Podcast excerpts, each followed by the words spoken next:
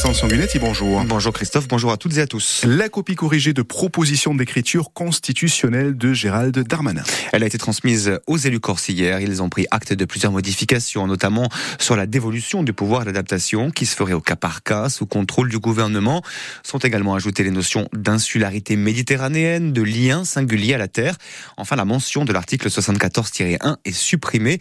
Une nouvelle version accueillie en demi-teinte par le président de l'exécutif, Gilles Simeone, qui rappelle au micro de Clémence Gourdon-Negrini que cette version n'a rien de définitif. Il y a effectivement des points qui sont satisfaisants et d'autres qui restent euh, à sécuriser, à préciser et à compléter. Sécuriser, c'est effectivement la communauté euh, historique, linguistique, culturelle ayant un lien avec sa terre. Pour nous, cette euh, formule doit permettre de faire référence à la notion de peuple et cette formule doit également permettre d'ouvrir des droits positifs, notamment en permettant de décliner ensuite à travers la loi organique ou la loi de la collectivité autonome de Corse le statut des résidents ou le statut de la langue corse. Donc il faudra bien évidemment sécuriser ces points. Ensuite, euh, préciser sur un aspect qui est central, le pouvoir législatif. Pour l'instant, il est fait référence de façon indirecte. Au contraire, le pouvoir d'adaptation a l'air beaucoup plus borné, ce qui laisserait moins de place justement au pouvoir législatif. Alors c'est là qu'il y a une discussion euh, qui doit être extrêmement précise au plan juridique. Ce qui est certain, c'est qu'au plan politique, ce qui a été validé, c'est la coexistence d'un pouvoir législatif avec un pouvoir réglementaire direct d'adaptation. Et Gilles Simeone d'ajouter que le débat est toujours ouvert sur la rédaction d'un article ou bien d'un titre à part entière dans la Constitution. L'Assemblée de Corse a voté hier la DSP aérienne entre Corse et Paris. Un vote unanime sous les applaudissements des salariés d'Air Corsica et d'Air France. Les lignes entre les quatre aéroports insulaires et Orly à partir du 25 mars ont donc été attribuées à l'unanimité au groupement public. Mais avant de s'accorder sur ce soutien aux compagnies historiques, les groupes d'opposition ont tous mis en avant leurs inquiétudes pour l'après 2027, pour la pérennité en fait du modèle actuel. À droite notamment, Jean-Martin Mondologne, euh, coprésident d'Unso Fiuno, a rappelé la nécessité de s'interroger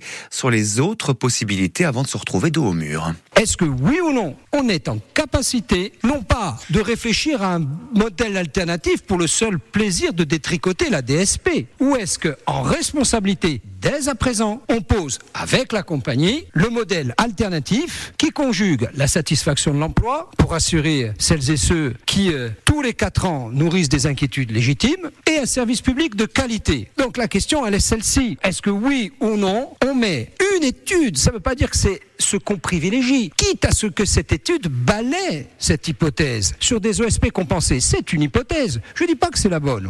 Et puis le troisième sujet, la délégation de l'État en, en, matière de solidarité nationale qui vise chaque année à octroyer 187 millions d'euros, plus 40 depuis deux années. On en parle ou on n'en parle pas? Des discussions, des débats nécessaires selon les représentants syndicaux, mais eux soulignent avant tout le soulagement pour les quatre prochaines années. François Paris, représentant de la CGT d'Air France. Heureux à ce stade évidemment. On tient quand même à saluer tout le travail qui a été fait par euh, le président de l'exécutif, les conseillers territoriaux, ainsi que par Madame Flora Maté et ses équipes, afin de faire en sorte qu'on puisse maintenir les emplois et avec un service public digne de ce nom, comme on l'a toujours dit et comme on l'a toujours espéré jusqu'à ce jour.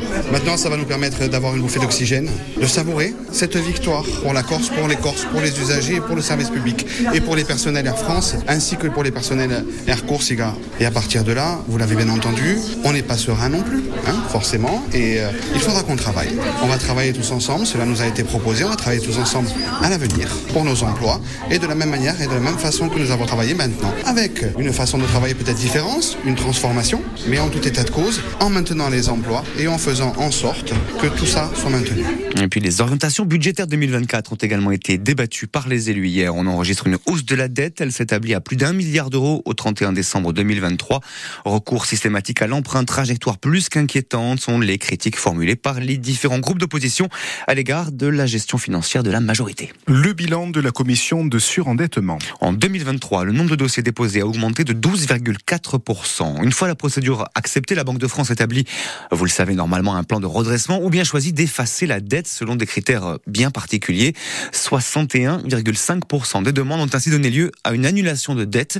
Les explications de Jean-Luc Chaussivert, directeur régional de la Banque de France, au micro de Leia Maria Mousso. On avait connu un niveau euh, de stabilité observé euh, depuis plusieurs années, à mis à part l'année 2020 qui était très atypique. Depuis 2018, on était plutôt sur un plateau du nombre de dépôts de dossiers de surendettement, quand d'autres euh, zones géographiques connaissaient des variations. Et donc, il y a une sorte de rattrapage en 2023 avec cette progression de 11,5. On reste à des niveaux bien inférieurs à ce qu'on a pu observer avant 2018. Donc, on continue à agir pour aider les personnes en situation de fragilité financière. Et euh, c'est aussi ce qui explique cette augmentation parce qu'on travaille avec euh, les services de l'État, les associations, et euh, la procédure est sans doute mieux connue aujourd'hui, notamment via les points conseil budget qui permettent aux usagers de la solliciter plus facilement. On a un taux d'orientation vers ce qu'on appelle des solutions pérennes qui est plus élevé que celle qu'on observe au niveau national et ça conduit plus régulièrement sans doute que sur le continent la Commission à effacer totalement ou partiellement les dettes des usagers qui se présentent à nous. Et dès le 18 mars, la Commission prévoit des actions de sensibilisation, notamment à destination des jeunes, pour éviter autant que possible la progression exponentielle de ce surendettement. La fin du gel des loyers dans les résidences du Crous. Dès le 1er septembre prochain, les loyers vont augmenter de 3,5%. Une hausse qui servira, selon le gouvernement, à financer la réhabilitation des logements étudiants insalubres ou à accélérer également l'ouverture de nouvelles bâtisses. Une augmentation qui n'épargnera pas, évidemment, le Crous de Corse où les loyers seront impactés 6 à 7 euros supplémentaires euh, chaque chaque mois, comme l'explique Marc-Paul Lugiani, directeur du Crous de Corse, joint par Jean-Philippe Thibaudot. Les premières projections laissent apparaître euh, une hausse de 6 à 7 euros euh, par loyer par mois sur les 830 ou 840 logements du Crous. On est dans une euh, co-construction avec les étudiants et les syndicats étudiants qui les représentent. C'est vrai qu'il y a cette augmentation de 3,5%, donc 6-7 euros par mois.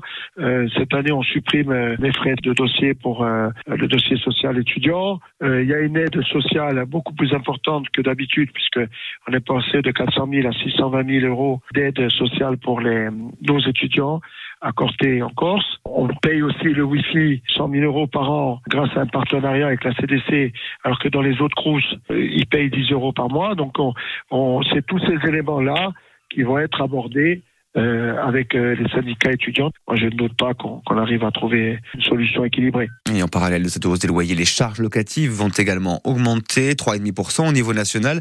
Une mesure qui, en revanche, ne sera pas appliquée telle qu'elle en Corse. L'augmentation de ces charges est limitée à 0,5%. Des mesures qui ont été présentées hier par la direction du CRUS au syndicat étudiant de l'université. Enfin, l'hiver 2023-2024, le troisième plus chaud jamais mesuré dans le pays. Une conséquence du changement climatique, selon Météo France, en 2021, 2022, 2023. 2023, les températures hivernales avaient déjà été supérieures au normal, avec une anomalie thermique de 3,6 degrés en février 2024. Ça en fait le deuxième mois de février le plus chaud de l'histoire, après celui de 1990. Et c'est aussi, il faut le savoir, le 25e mois d'affilée à ne pas descendre sous les températures normales de saison.